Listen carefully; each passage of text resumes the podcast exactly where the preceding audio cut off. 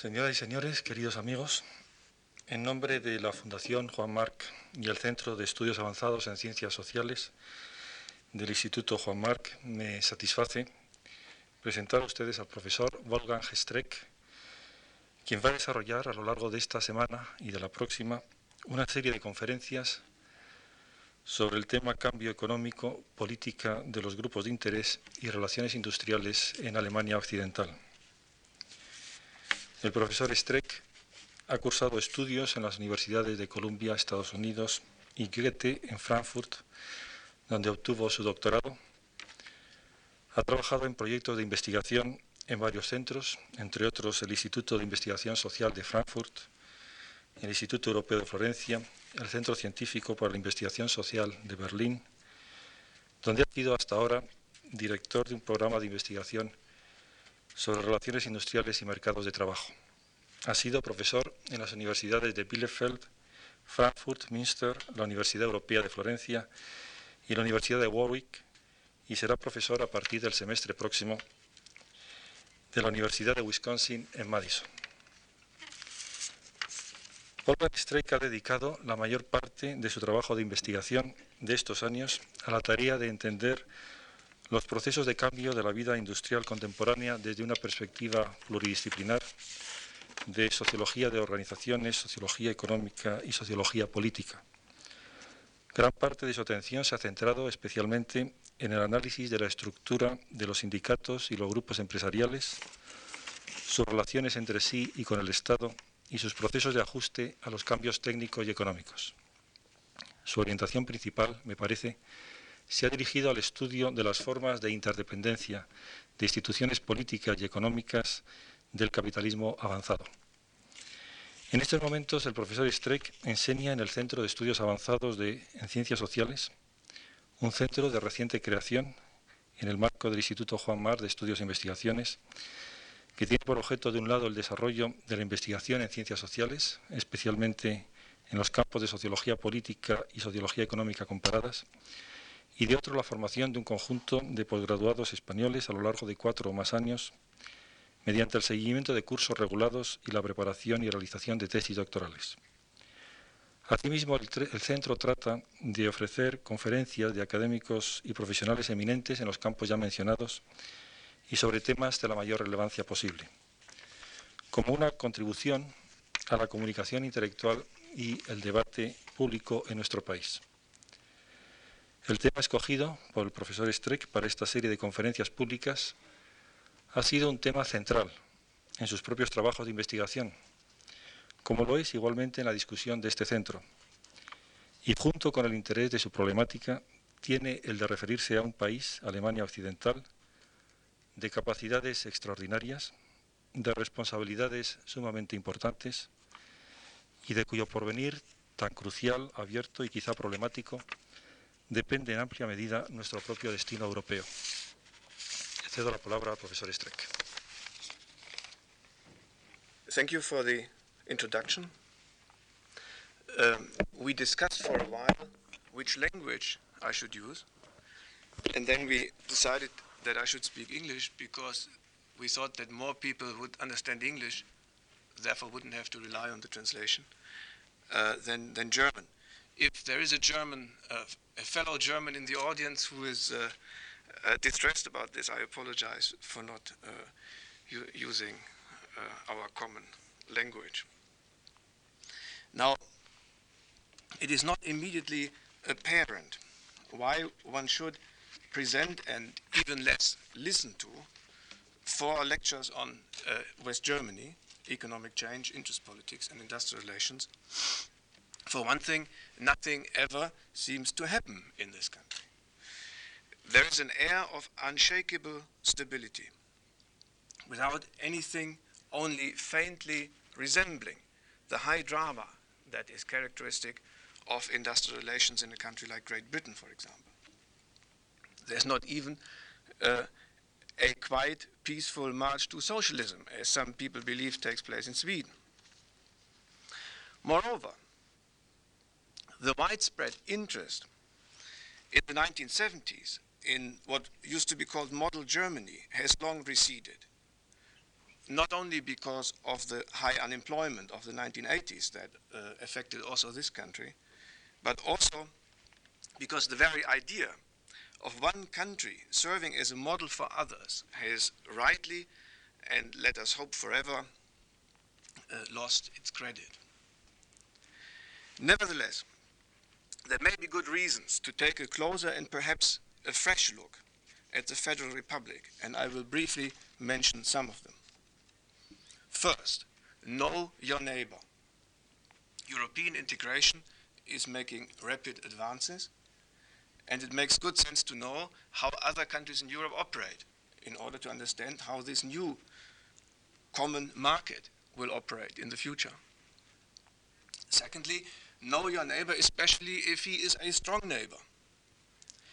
Uh, there have been recent doubts as to the uh, economic future of West Germany.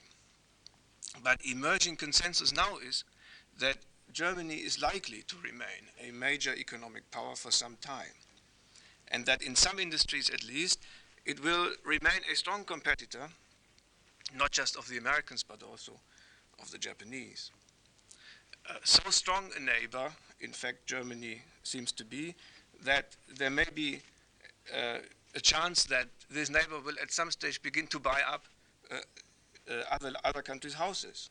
1992 uh, is the date when interlocking ownerships and company buy-ups are going to, to be quite frequent in Europe. Also, in Brussels, trade unions and business associations at the European level and the respective committees in Brussels cannot be adequately understood if one doesn't know the German element, which is often the strongest, especially in the European Trade Union uh, uh, Conference, and also, I think, frequently on the employer side. Thirdly, and most importantly, however, uh, West Germany may provide a major case study Uh, although not a prescriptive model, as I said, of the institutional conditions and dynamics of a high wage and high skill economy and of the problems of transition to such an economy, especially a, a, study of the potential role of interest groups in that transition and of interest politics. The role, in other words, of institutional rigidities as well as institutional flexibility in the change to an emerging new type of political economy. What I call in this series of lectures the search for a post Fordist or post Keynesian structure and function of trade unions and industrial relations. To the extent that such institutions will at all continue to be important elements of, a, of the modernizing political economy of capitalism. My thesis is that for a number of not always obvious reasons, West German trade unions and industrial relations have advanced further than most of their counterparts in other countries on the road towards this type of post-Keynesian, post-Fordist pattern of industrial interest politics. And what I mean by these labels will become clearer during the course of the four lectures. For the time being, let me just offer you a short first approximation towards a definition. By post-Keynesian industrial relations, I mean a pattern of industrial interest politics that provides for strategic involvement of trade unions on the supply side of the economy and not just on the demand side. For a role of trade unions on the production side as opposed to just the distribution side, at the level of the individual firm as opposed to just uh, the microeconomic level of political regulation. An economy, in other words, in which trade unions and socialist parties perhaps also have found a functional equivalent to their economic role in Keynesianism, which was the stabilization of aggregate demand through sometimes redistributive wage bargaining, and the extension of welfare services. This functional equivalent, if it is to be one, has to include two elements. trade unions as an egalitarian force in the political economy, and secondly, trade unions as a productivistic force, one that increases or contributes to the society's productive capacities. Only where trade union policy combines these two, one may expect trade unions to survive as uh, independent forces in a new political economy. If they are just egalitarian, they are likely to be, or just redistributive, they are likely to be powerless and are likely to use import, to, to lose the support of important parts uh, of the working class. Where, are, where they are only productivistic, they are likely to become part of management, or at least to become uh, powerless junior partners of management.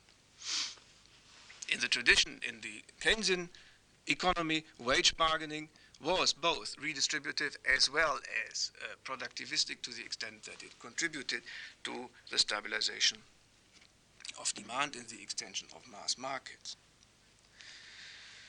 Now, by post-Fordist industrial relations, which, are, which, is, which is something that is very close to the post-Keynesian uh, concept, I mean institutions that regulate an industrial society in which standardized mass production based on economies of scale and highly divided labor in large corporations have ceased to be the central tendencies. Where, in other words, productivity gains no longer derive from increases in the market but from flexibility in the place of production. And where, therefore, the functional diffusion uh, of a system of the functional differentiation, excuse me, of a system of industrial relations from the organization and the governance of the firm has become difficult to maintain. More on this later, using the specific example, especially of co-determination, uh, on which I will talk on Thursday, and of vocational training, on which I will talk next Tuesday. Uh, in order to make this case and to try to understand uh, West German industrial relations as a case of this kind of transition, one has to take a very close look. Because change, as I said, proceeds slowly and without drama uh, and incon inconspicuously in the German system. Therefore, this first lecture I will devote to uh, introduce to you a range of descriptive material. So give you a basic factual background on the, uh, on the trends and uh, uh, developments in West German industrial relations in the crisis years after 1933. And on Thursday, as I said, I will look at uh, the co-determination system, then a training, and the final lecture uh, Thursday in a week. We'll try to sum up the thesis and look at very recent developments. Um, I will take questions at the end of this presentation. Uh, and so we will, uh, and, and, the same will I will do at um, at the end of the other presentation. So if you have a question, please postpone it, and we will then try to answer it. Now, let me first say a few words on the structure and the situation of the West German economy. Despite its relatively small population, uh, West Germany uh, continues to be the world's largest exporter of manufactured goods leading both Japan and the United States. And this has been the case for uh, a, a, large number of, of, a long number of years. About one third of the production of German manufacturing industry is exported, uh, with export ratios of core sectors like chemicals, machine tools, and automobiles exceeding 60 and more percent. Among the larger economies, West Germany is more than any other exposed to world market pressures. This strong world market position is not based on low labor costs. The competitive advantages of West German manufacturing typically derive from high product quality, customized design, high reliability, efficient repair and maintenance service. Moreover, the product range of German industry is highly diversified. And big companies can draw for specialized supplies on a large number of flexible and technically advanced small and medium-sized firms. Also, always comparatively speaking, research and development expenditure is high. And this combines with a, long, uh, with a traditional long-term profit orientation of German capital, which is support, supported not least by the banking system. West Germany's status as a classical manufacturing country is reflected in, it, in the structure of its workforce. In 1985, 41% of the gainfully employed population were engaged in manufacturing. Although this was clearly less than at the beginning of the 1970s, the level of industrialization continues to be higher than in any other large country. And deindustrialization has proceeded much more slowly than elsewhere. In fact, uh, if one looks at this pattern, uh, this is the first time that the idea of Germany being a large country that is structured like a small country comes up. Uh, it is its exposure to world markets uh, is is of, an, of, of, a dimension which is typical of small countries, not of large countries. Uh, it, uh, its degree of industrialization is also uh, not uh, not something that that you would expect in such a large country, and we will see that much of the interest politics and the political system also behaves like the country was smaller, like Peter Katzenstein in his work on small countries has, uh, for instance, described. Now, the West German economy coped remarkably well with the crisis that followed the first oil shock of 1973.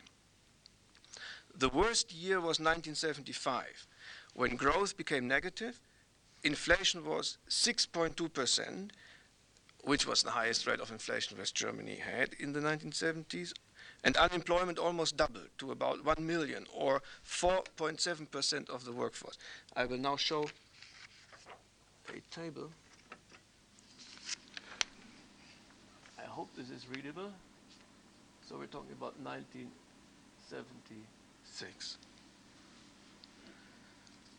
Um, now, the ensuing four years, up to 1979, were a period of strong recovery with an average growth rate of 4.1%, inflation declining to 2.8% in 78, and unemployment going down to 3.7%. Moreover, employment increased during this period by almost 1 million people between 1975 and 1980 I hope that's, that's correct. And productivity in manufacturing grew Uh, by an average of 5.1% a year between 76 and 79. By the late 1970s, then, West Germany seemed all set for a fast return to its previous level of prosperity. This growth, this prospect, however, disappeared in the years after the second oil shock. This is growth dropped to 1.8% in 1980 and became negative in the two consecutive years, and unemployment rose sharply to 7.6% in 82.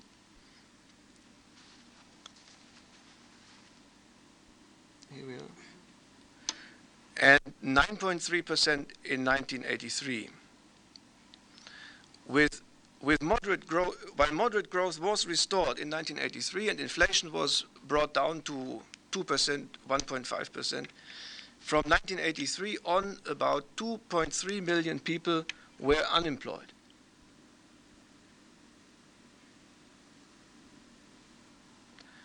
accounting for roughly 9% of the workforce, which partly had demographic causes. Uh, employment in 1987, as you see, was almost the same as in 1973.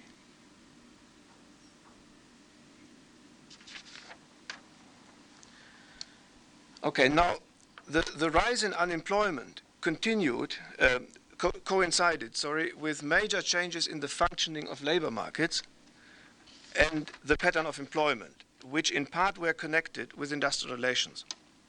Overall, labor force participation declined steadily in the 1970s and 1980s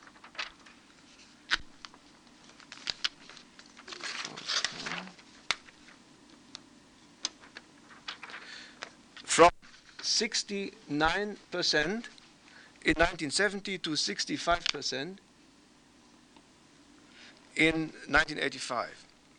Decline was strongest among young people between uh, 15 and 24, 67 to 57, and it was quite dramatic among males between 55 and 64, which had which went down from 78 to 58. Uh, the, this, the former, the young people, reflects the expansion of formal education. The latter was largely due to early retirement in response to unemployment. Between 1980 and 1985 alone, that is in the period in which unemployment was highest, participation among men in the 55 to 64 age group declined by, by 8 percentage points. Early retirement was the preferred instrument of workplace trade unions and employers in trying to solve redundancy problems consensually. The only group whose participation rate increased were women, contrary to uh, some, some popular assumptions about uh, this development in Germany, in particular those between 25 and 44, where participation increased from 49 to 60 percent, and between 35 and 44, uh, 35 and 44, where it went up from 35 to 44. That's what it was. Uh, overall, however, no, no, I'm sorry, this is wrong here. It went up from 48 to 58. That's what it is. Overall, however, increased female participation was offset by the combined effects of extended schooling and early retirement. Now, the fact that unemployment increased steadily, steeply, in, in spite of declining participation is indicative of the dimension of West Germany's employment problems. By the end 1980s, the potential for further early retirement or educational expansion is exhausted. The same seems to be true for two other developments which have in the past helped relieve unemployment. That is the decline in the number of foreign workers and the reduction of working hours. The share of foreign workers in the total number of wage earners, employed or unemployed, has declined steadily since the 1970s, uh, although this proceeded more slowly than is often thought. Uh, I may find the table here at some stage, but yes. So you see, it went down from about uh, 10.5 in 1974 to 7% uh, at the present time. Um, in the same period, the foreign population has grown relative to the population as a whole, indicating an increase in the number of fami family members, which makes remigration less likely. So therefore, uh, this outlet for unemployment is increasingly being closed. Uh, secondly, the average number of working hours per year and worker, as determined by industrial agreements, declined by 9.1 percent.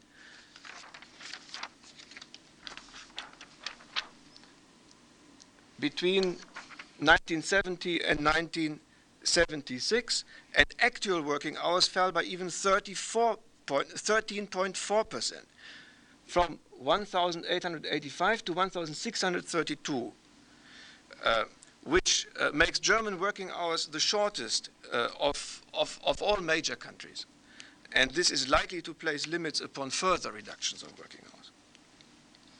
Now, the incidence and distribution of part-time work has by comparison uh, been very stable. In 1976 we had about 12% of wage earners were part-timers. In 1984 this was only 14%. 90% uh, of the part-time workforce are women, which compares with about 85% in the early 1970s. Therefore, part of the expansion of female participation can be attributed to part-time work, although this effect has been much stronger in other countries like in Sweden. Full-time employment has remained the rule in West Germany, more so than elsewhere. It is difficult to say to what extent this is explained by trade union resistance to part-time work.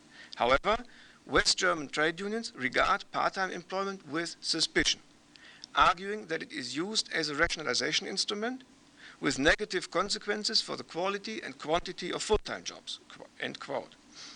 That it also perpetuates discrimination against women and that it preempts the union's demand for a general reduction of working hours. Now, West German unemployment is highly structured. And that is an important part of the problem of unemployment. Regional unemployment rates differ widely, being higher on average in the north than in the south of the country.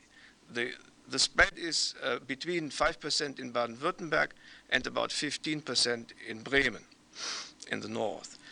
This coincides with a decline in regional mobility during the 1970s and 1980s, which is also observed in other countries. In addition, the risk of becoming unemployed is differently distributed among different categories of labor market participants. Uh.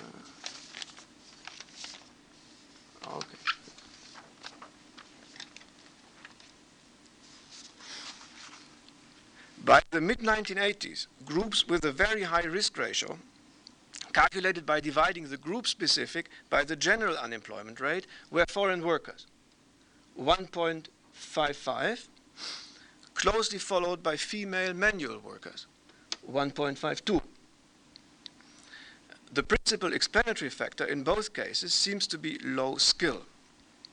Other high risk groups were young people between 20 and 25 1.32 and male manual workers.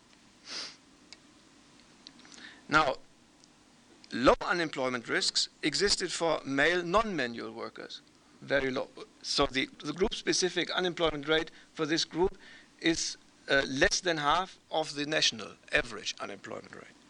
And for workers, male and female, between 40 and 55, 40 and 45. Uh, slightly higher, 40 and 50, all workers. Uh, the unemployment rate for prime age males was 5.8% in 1985, which may explain in part why high overall unemployment has not been more of a political liability for the government or, for that matter, the trade unions. Another factor that has helped diffuse unemployment as a political and industrial relations problem is relatively low youth unemployment the risk ratio for young people between age 20, uh, below age 20, is 1.02. That means it's the average unemployment rate of the economy, which is in, in stark contrast to other West European countries. The difference being accounted for by the vocational training system, which I will describe uh, next, next week. Uh, which has been vastly expanded in the 1970s and 1980s to absorb increasing numbers of school leavers. While it is true that the unemployment risk increases after the end of the apprenticeship period, see the uh, high risk rate among 20 to 25 year olds, workers without formal occupational training are greatly overrepresented among the unemployed.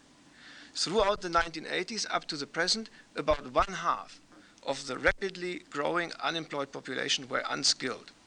At the same time, there were and still are skill shortages in major parts of manufacturing industry. With rising unemployment, especially in the 1980s, tendencies towards labor market segmentation and dualization began to emerge. In 1981, uh, less than 1% of the labor force, 0.8%, had been unemployed for one year or longer. In the following year, this group increased to 1.6% and has been rising ever since. In 1985 already, this amounted to about 660,000 people who were on the brink of being permanently excluded from the labor market, not counting the early retirements. The problem is exacerbated by the fact that the internal labor market in Germany is less flexible than in comparable countries the external labor market, sorry, which in part reflects strong employment protection and the growing role of internal labor markets. So, average length of employment in West Germany is second only to Japan, and adjustment of employment to changes in output takes longer than anywhere else except, again, Japan, according to an OECD survey. The emergence of internal labor markets with strong employment guarantees may have been advanced by co-determination and is in this sense a result of trade union strength. But as the social closure of the employment system proceeds, trade unions are faced with the problem that what has served the interests of some of their members may well clash with the interests of other members or, more likely, of an increasingly unorganized marginal labor force. Now, after this brief survey of the present labor market problems and the economic condition, I will turn to the structure of trade unions and employers' associations in Germany. Uh, workers and employers are represented by very comprehensive, uh, large organizations, uh, which are highly centralized. After the Second World War, the traditional political divisions in the labor movement gave way to joint organization of social democratic, communist, Christian, and liberal currents in the Deutscher Gewerkschaftsbund, DGB, which is this organization. Today, the Deutscher Gewerkschaftsbund, DGB, consists of 17 industrial unions which organize blue and white collar workers as well as civil servants, and which together cover the entire economy, including the public sector and the civil service. Uh, unions affiliated to the DGB face competition by two other trade union centers the DAG, German Staff Union or White Collar Union, which organizes only white collar workers, and the Deutscher Beamtenbund, which organizes only tenured civil servants. However, in both categories, white collar workers and civil servants, the DGB organizes more uh, workers than its two competitors. In fact, uh, the DGB has been organizing 80% of all uh, trade union members for uh, a very long time back to the 1960s or 1950s. Uh,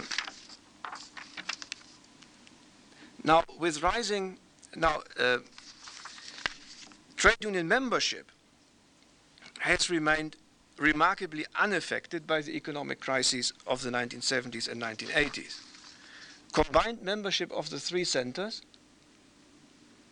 is today higher than it was in 1973 or 1974, clearly above this level, uh, and it has recently again been slowly increasing.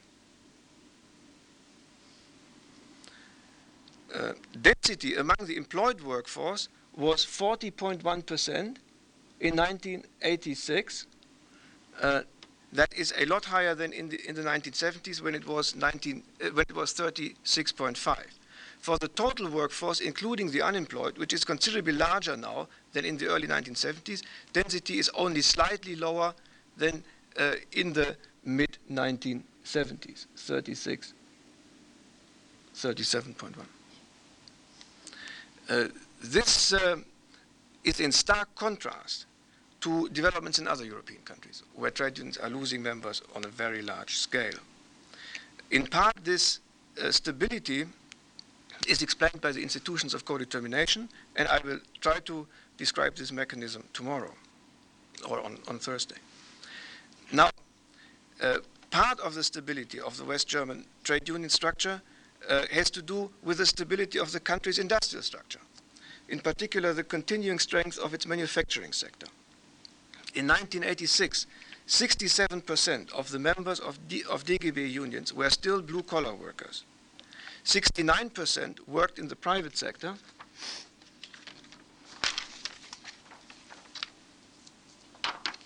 And 48 in the exposed sector, that is the part of the economy uh, which is exposed to, uh, to foreign competition.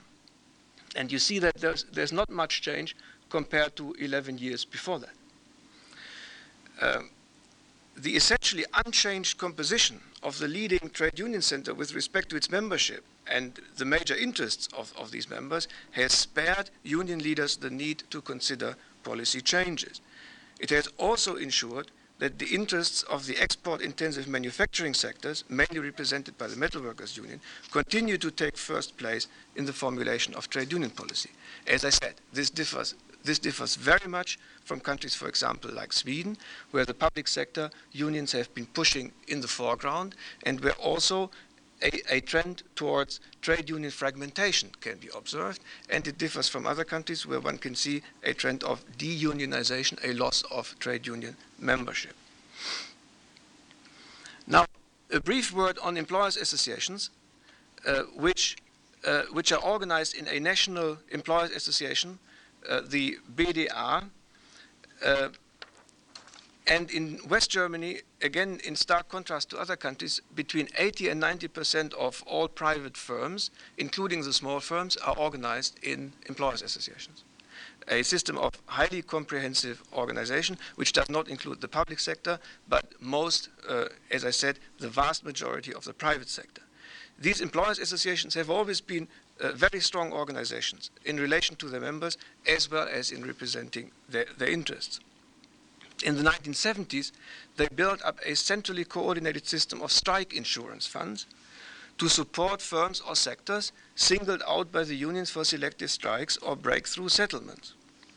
In addition, they have shown at various occasions that they are able to impose effective lockouts.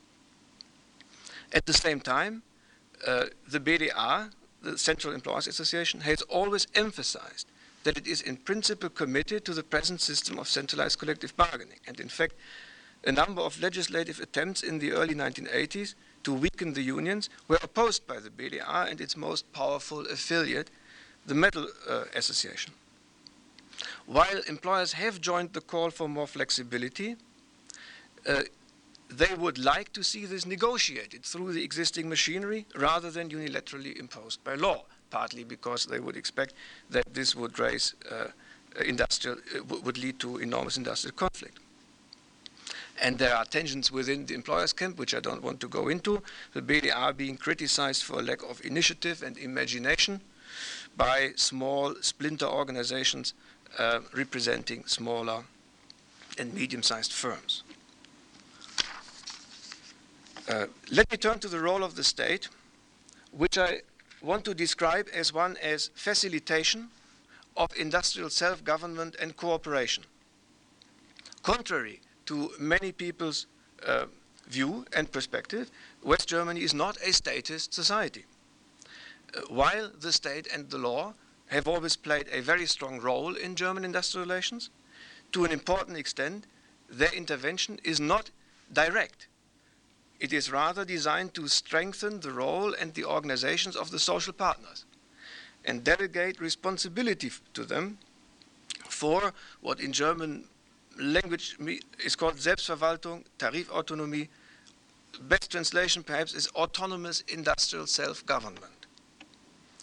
This has resulted in a neo-corporatist pattern of both trade unions and employers associations occupying in a variety of ways a quasi-public status, under which they exercise legally backed rule-making authority. Industrial self-government is vested in a number of legally structur structured institutional settings, and the most important ones of these are the following, which I will briefly describe. First, the labor court system. Employment disputes and disputes over collective agreement are adjudicated by a three-tiered system of labor courts. Presided by a professional judge specializing in labor law, its two other members are representatives of trade unions and employers associations. Labor courts have jurisdiction over individual labor law pertaining to the individual employment contract, as well as over collective labor law regulating co-determination, collective bargaining, and the rights and obligations of trade unions and employers associations, including strikes and lockouts. In the latter respect, the Federal Labor Court has become an important source of case law, where the, the Parliament, the Bundestag, has abstained from politically sensitive legislative intervention. Uh, again, this reflects the characteristic limitation of the role of the law and the state in German interest politics and industrial relations to the support of self-governance. Uh, and there is no strike, no, no trade union act, and no strike act in West Germany. Arbitration procedures, where they exist, are regulated by collective agreement.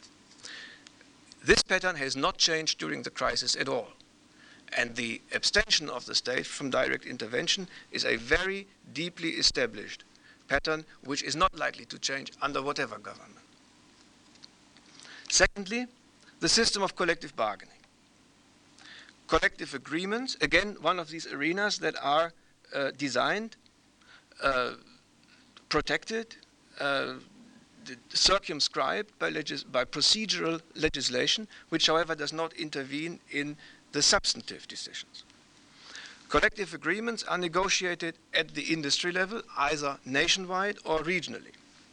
Regional negotiations are, however, closely coordinated by the national executives of the respective trade unions and employers associations. Variations between their results are small. On the trade union side, collective bargaining is dominated, if not monopolized, by the unions of the DGB, and in fact by only a very few of them. Whereas the number of formally separate agreements is high, the vast majority follows the pattern set by a few key or pilot agreements. And although sectoral bargaining is not formally coordinated at the national level, inter-industry wage differentials are very low compared to other countries. In fact, uh, we are talking about a system of almost encompassing uh, negotiations for the entire country, which has a very strong solidary wage effect. Uh, wage differentials in Germany uh, are uh, lower uh, than in almost any other developed industrial country, except for Sweden and perhaps Norway and, and, two or three other countries. Um, that applies to inter, inter-industry wage differentials as well as inter-regional wage differentials and to uh, inter-skill to uh, skill differentials as well. Um, now, West German industrial agreements regulate in great detail a wide range of issues in addition to wages, including employment security, training and retraining, work organization, and the rights and obligations of unions and employers associations. Agreements are legally binding on the signatories and their members. In addition, they can, at the request of both parties, be declared binding by government decree on all firms in an industry, regardless of membership in the Employers Association. A very powerful weapon of extending the coverage of the industrial relations system to the entire economy, uh, in spite of the relatively low uh, unionization level of about 40%. Uh, it is important to emphasize that there has never been a statutory incomes policy in West Germany and it is doubtful whether direct state intervention of this kind could be constitutional. Thirdly, the system of co-determination, which is the peculiar institution of West German industrial relations. Uh, very briefly, em employees in West Germany are represented under the Works Constitution Act by works councils, which are elected every three years. All workers in a given establishment are entitled to vote and stand for election, regardless of union membership. However, about 80% of elected works councillors uh, are elected from among candidates that are put up by DGB trade unions, organizing that respective industry. And the Works Council has therefore, in effect, become the organizational center of trade unions at the workplace. Works councils have legal rights to consultation and co-decision making on a range of specified matters, and in large firms, their factual strength often exceeds their legal powers. They are also legally charged with supervising the implementation of industrial agreements, and they are barred from negotiating on subjects that are settled by industrial agreements, in particular wages. In the 480 largest companies, which account for about 27% of the national workforce and about 48% of total output. Workers and trade unions also hold one half of the seats on the supervisory board. More on this in detail later. Works councils are not permitted to call a strike, but have to take recourse to mediation, arbitration, adjudication. Fourthly, the system of training. A comprehensive vocational training system important parts of which are jointly managed by employers associations, trade unions, and the government. About 60 to 65 percent of all young people go through this system. Uh, trade unions are in particular involved in the establishment of training profiles and curricula for the 420 recognized occupations throughout the economy. The vocational training system is one of the most important sources of the West German industrial consensus. However, it has never been studied from this perspective and only recently has attracted uh, greater attention. The strong support of both trade unions and employers for training and retraining reflects certainly the dependence of the West German economy on world markets for quality rather than price competitive products, and the corresponding need for a highly skilled workforce. Now, fifth, the labor administration, uh, or Bundesanstalt für Arbeit, which has a legal monopoly on labor exchange services, uh, administers employment insurance and oversees and finances active labor market programs.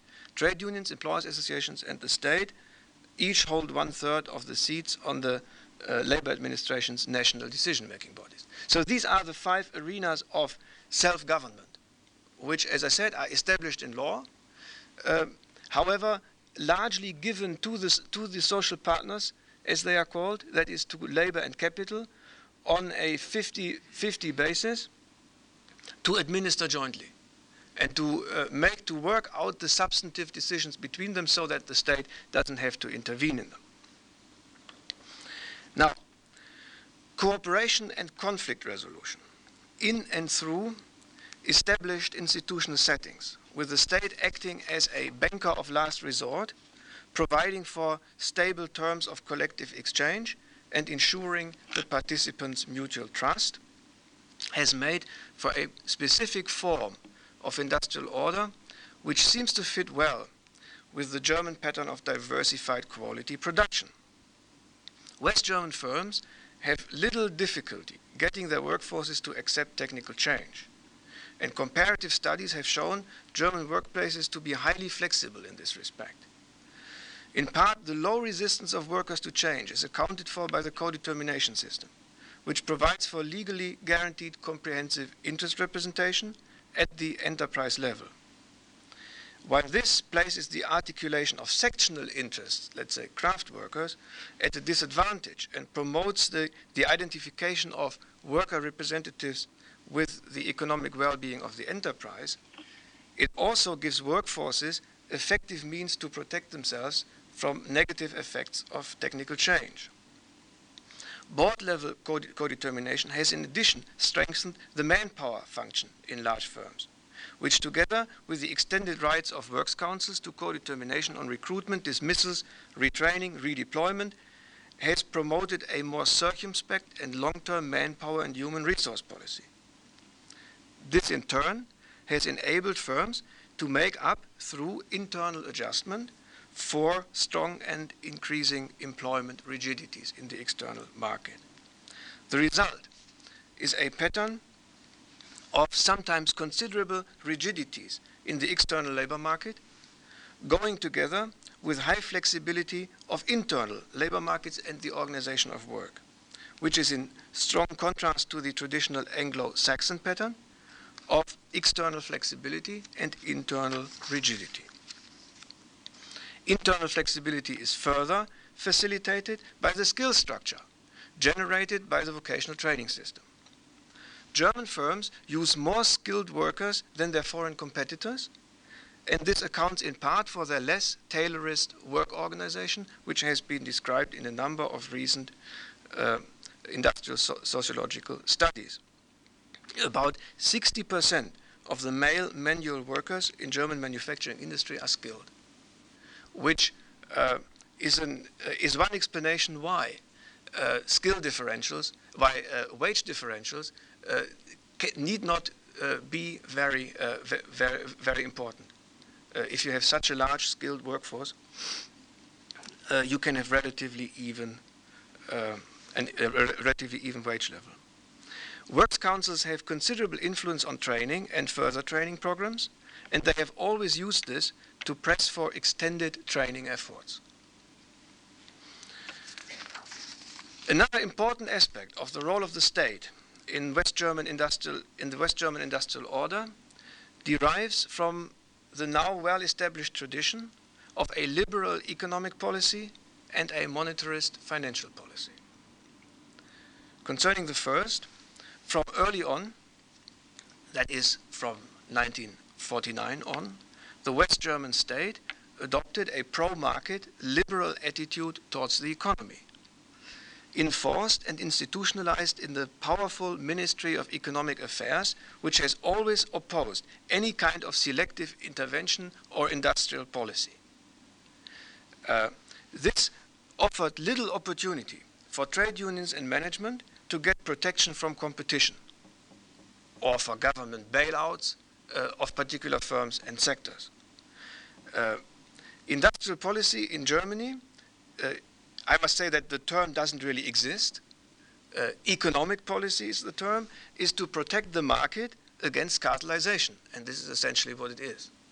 Uh, the Ministry for Economic Affairs has almost no uh, industry departments. Uh, there, there, are two people in the Ministry of Economic Affairs in charge of the automobile industry. Compare this to other countries where important industries have, have very uh, uh, extended, extended, counterparts in the government structure. Uh, trade unions and management, under these conditions, had to come to terms not only with each other, but also with the market, and especially with foreign markets. Uh, they had to learn to find competitive private sector solutions, as it is called in, in, in German jargon, in the absence of public sector alternatives, such as the socialization of ailing firms or industries. This has not changed under the Social Democratic government, partly because uh, the Liberals always were in control, except for two or three years, were in control of the economics ministry.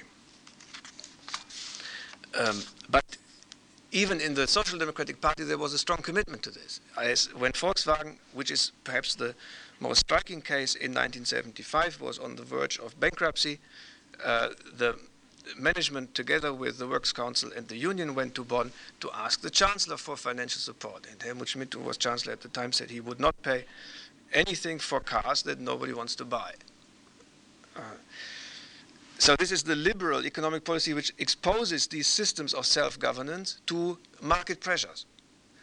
Uh, secondly, a completely independent central bank uh, in West Germany, uh, which was uh, put in for historical reasons uh, by the Americans under the influence of, of the Americans on the West German uh, constitution,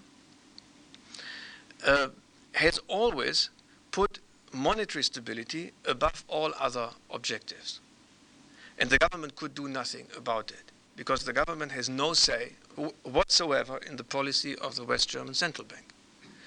This has historical reasons. The inflation in the 1920s was on people's mind when the constitution was framed, but more importantly, the Americans remembered uh, that the Nazi government had used the uh, central bank of the, of the Deutsches Reich to finance the uh, arms buildup. Uh, and the two things uh, uh, came together to give the Bundesbank, as it is called, the central bank, a very strong, a very strong autonomous position. Trade unions under these conditions had to get used from early on to monetarist policies even before the term was invented. Moreover, the government in its dealings with the trade unions, for example in the 1970s, was unable to dispose over the money supply uh, for, for example, to, to accommodate uh, uh, trade union wage demands. There was no way of doing this, which deprived the so-called concerted action of a central subject of bargaining. Uh, since fiscal expansion was, was also limited by the autonomy of the bank, there was in Germany never really a Keynesian political exchange of the kind that existed in other countries in the 1970s. For this, the government just was not strong enough. Uh, therefore, uh, there was no, uh, no, no government uh, statutory incomes policy because it was not necessary. Trade unions being trapped in a comprehensive organization which, uh, uh, which had all the disadvantages of encompassing bargaining for them. If they negotiated too high wages, their members would bear the cost of inflation as well.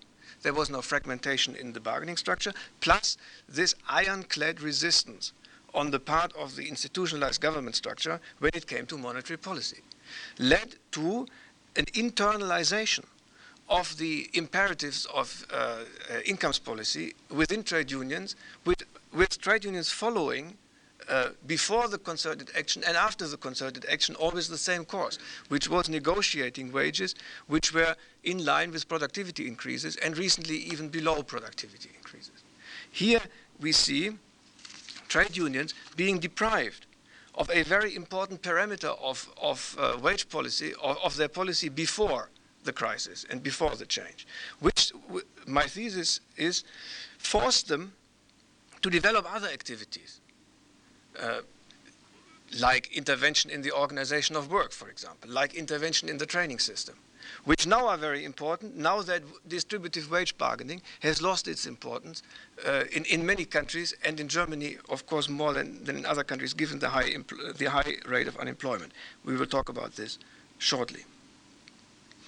Now, when in the 1980s the deficiencies of the Keynesian uh, regime became obvious, uh, decline of national sovereignty, emergence of global interdependence and turbulence, breakdown of, world, of, of, of the traditional world economic regime, the rise of supply side policies and economics.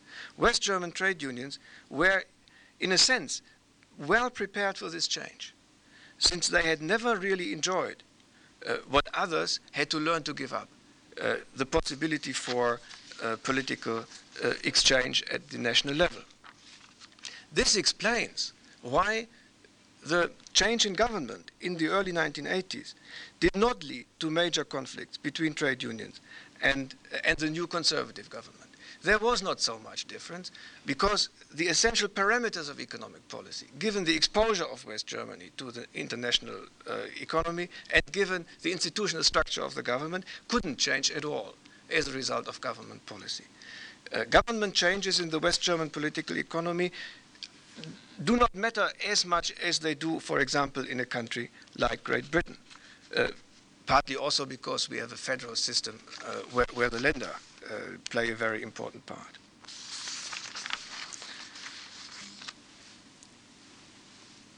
Now, it is true that in the 1980s, the unions uh, see the chancellor much less frequently than under previous governments and their presence in more informal decision-making arenas, like the management of declining sectors, has diminished. But in the legally institutionalized settings of cooperative conflict resolution, as, as, as one study called it, trade unions are as safely established as ever, because these are not uh, affected by government changes. And there's no reason to expect that the present government, or indeed any other, will tamper with the labor court system centralized collective bargaining, co-determination at the workplace and enterprise level, the vocational training system, or the self-government of active labor market policy. Now, very briefly, uh, I have described a system uh, which up to now appears like a very peaceful system of labor relations. Uh, this is partly true. However, industrial peace in West Germany goes together with a pattern of large-scale conflict uh, distributed over a number of years. Uh, let me show you uh, the relevant statistic.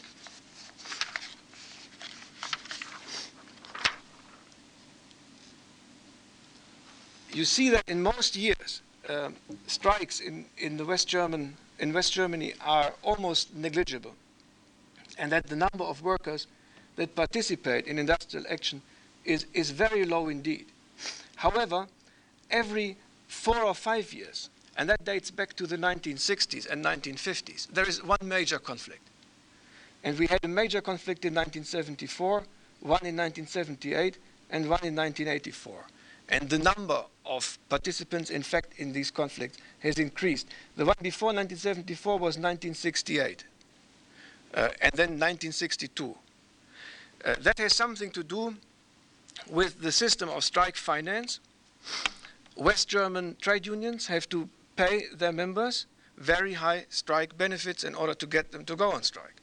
About two thirds of the of, of, of the wage, of the uh, uh, after tax wage, uh, is paid by the union to a uh, union member if, if, if the member is called out on strike. Uh, you can imagine that this can be quite expensive and you have to wait for a couple of years to build up the necessary funds in order to call a strike.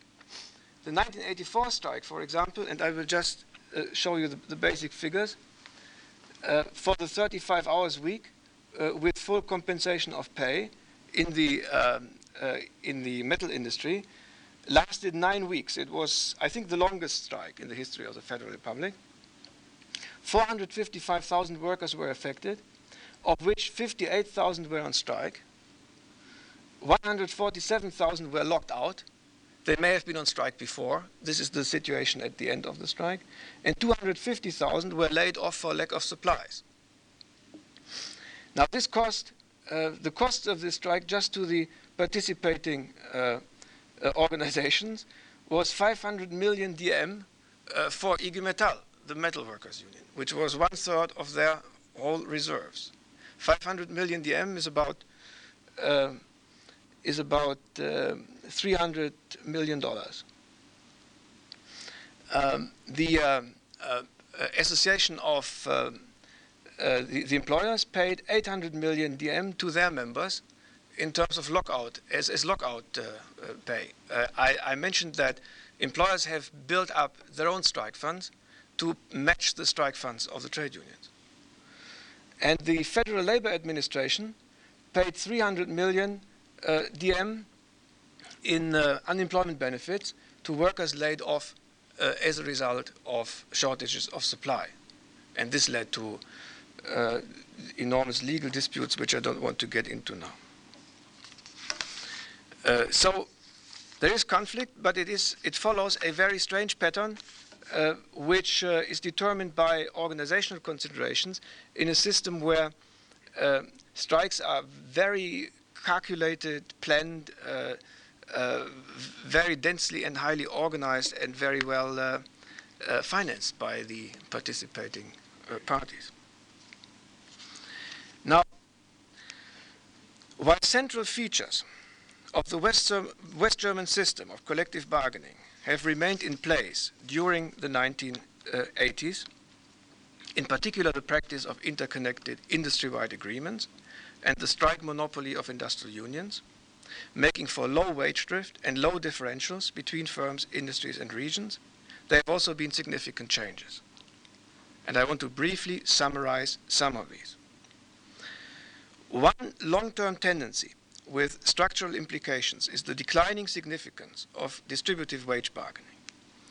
By the mid 1970s at the latest, West German trade unions had given up whatever money illusion they may once have entertained, and, and, they, and it was clear to them that their only realistic objective under high employment and a non accommodating monetary policy was to defend existing wages against inflation. In holding nominal wage increases down, and foregoing real wage increases, trade unions contributed strongly to rebuilding the profitability of the West German manufacturing sector in the hope of higher investment to relieve unemployment. This, however, did not materialize, and the largest part of the growing after tax profits went abroad, mostly into the, into the New York money market.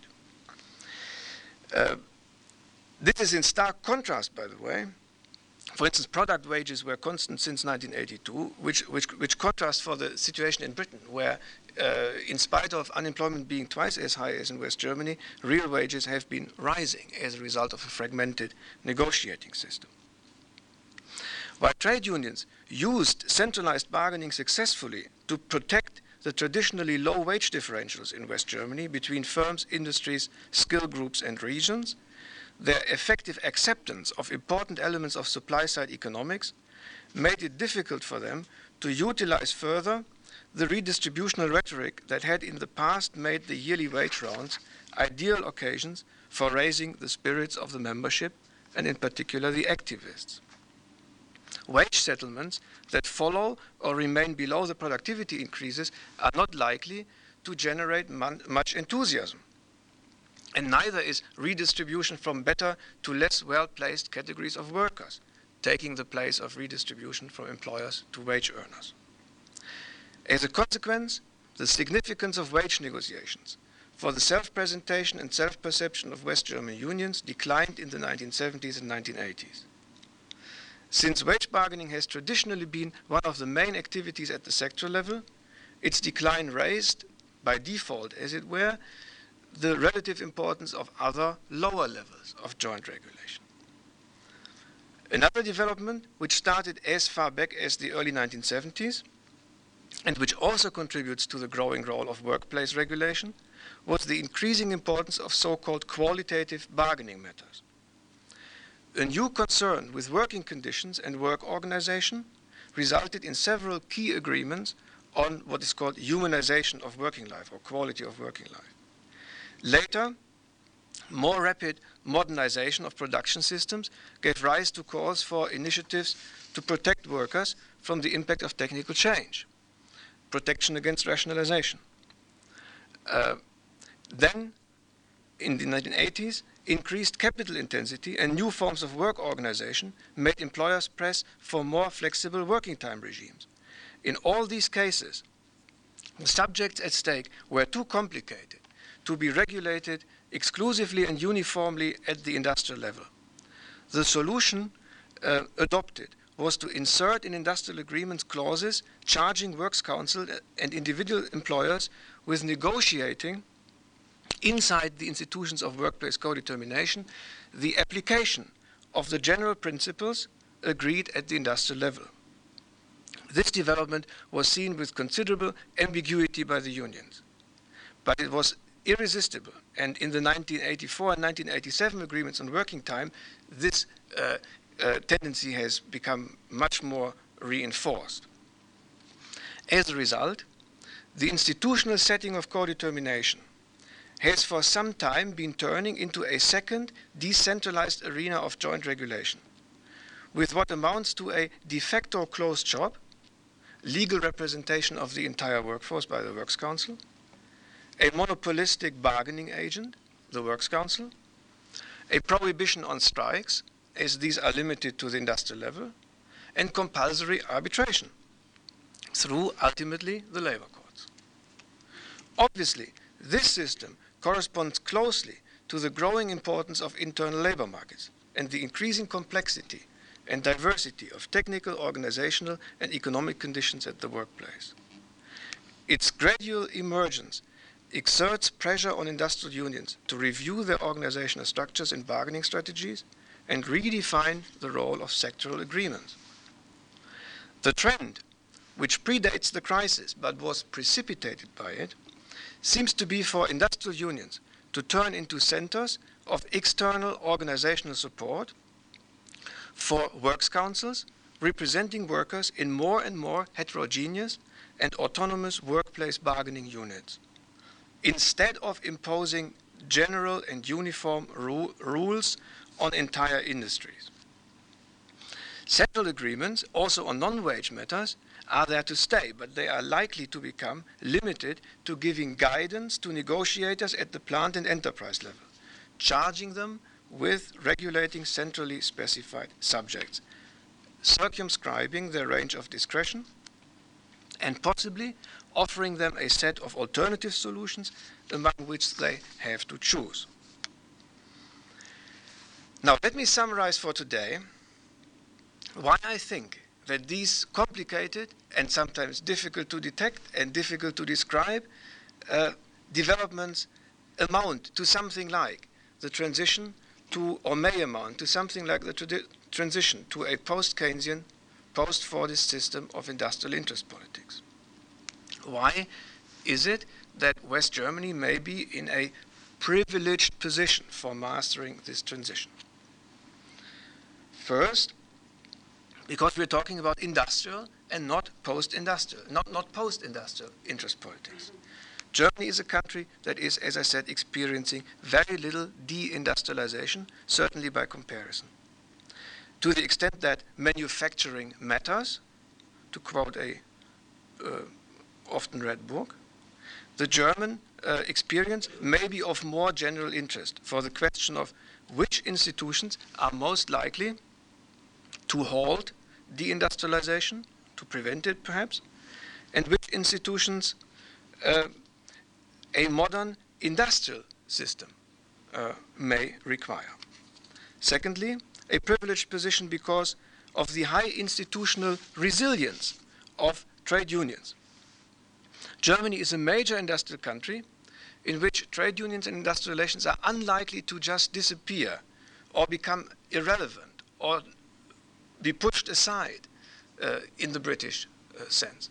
The reason being that they are so firmly rooted in these various arenas of uh, collective uh, industrial governance.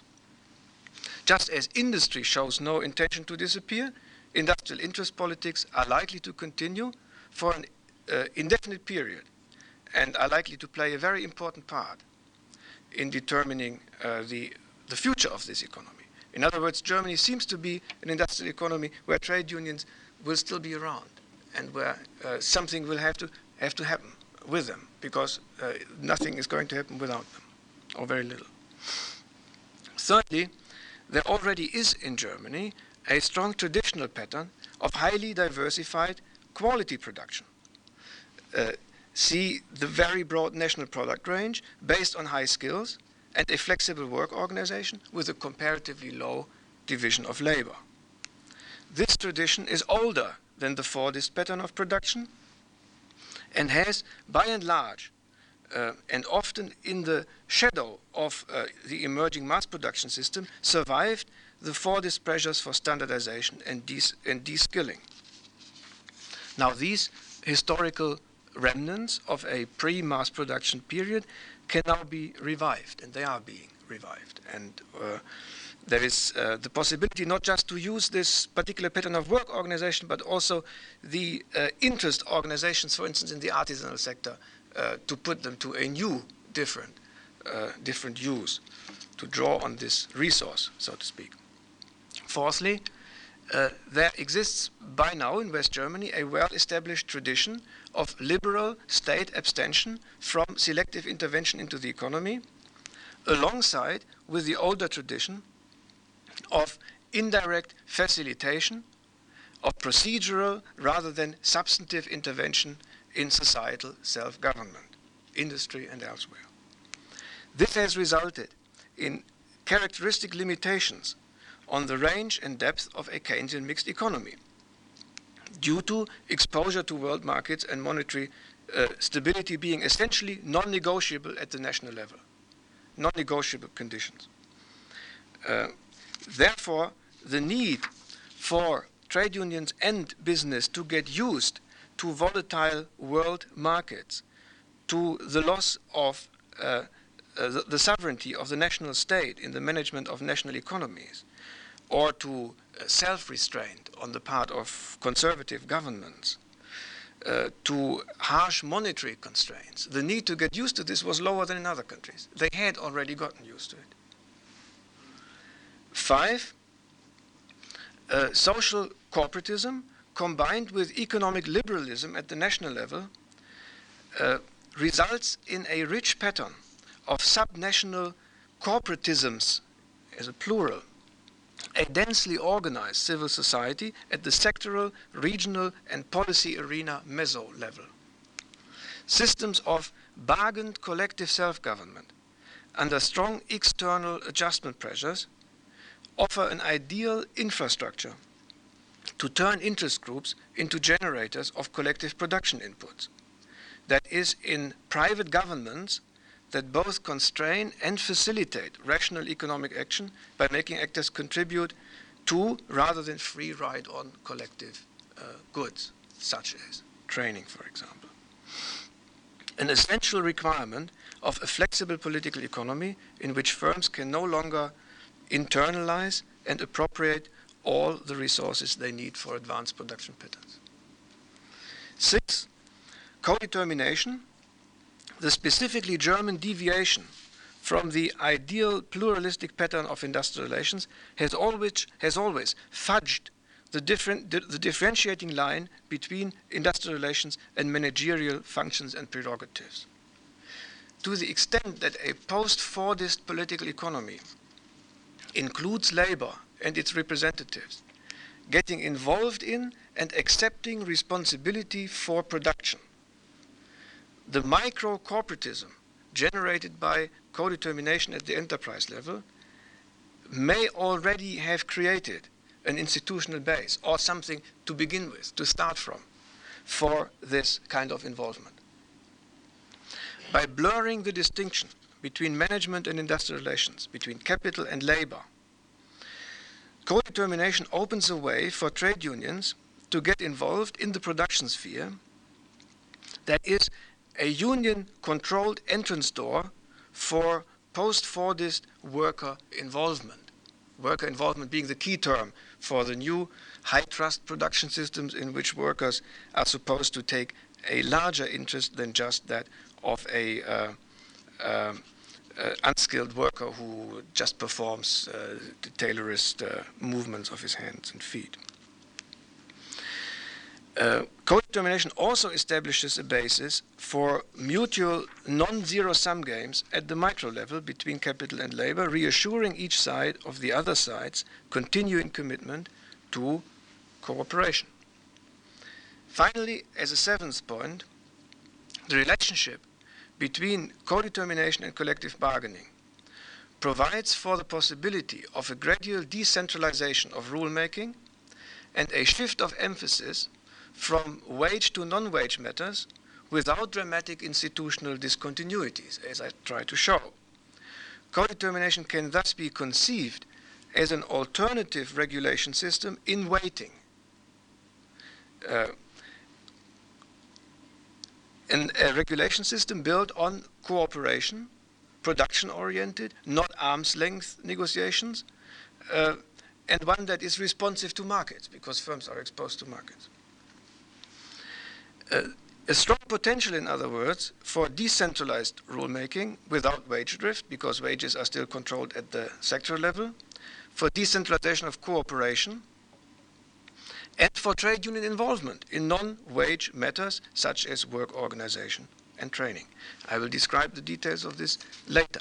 These seven reasons, I think, uh, speak strongly for the thesis that uh, there is a potential in this political economy to turn into one uh, which combines adjustment to very demanding markets with a continuing pattern of high skill, uh, high wage uh, uh, work organization, and with a pattern in which private uh, interest groups occupying a uh, public or quasi public status will continue to play an important part.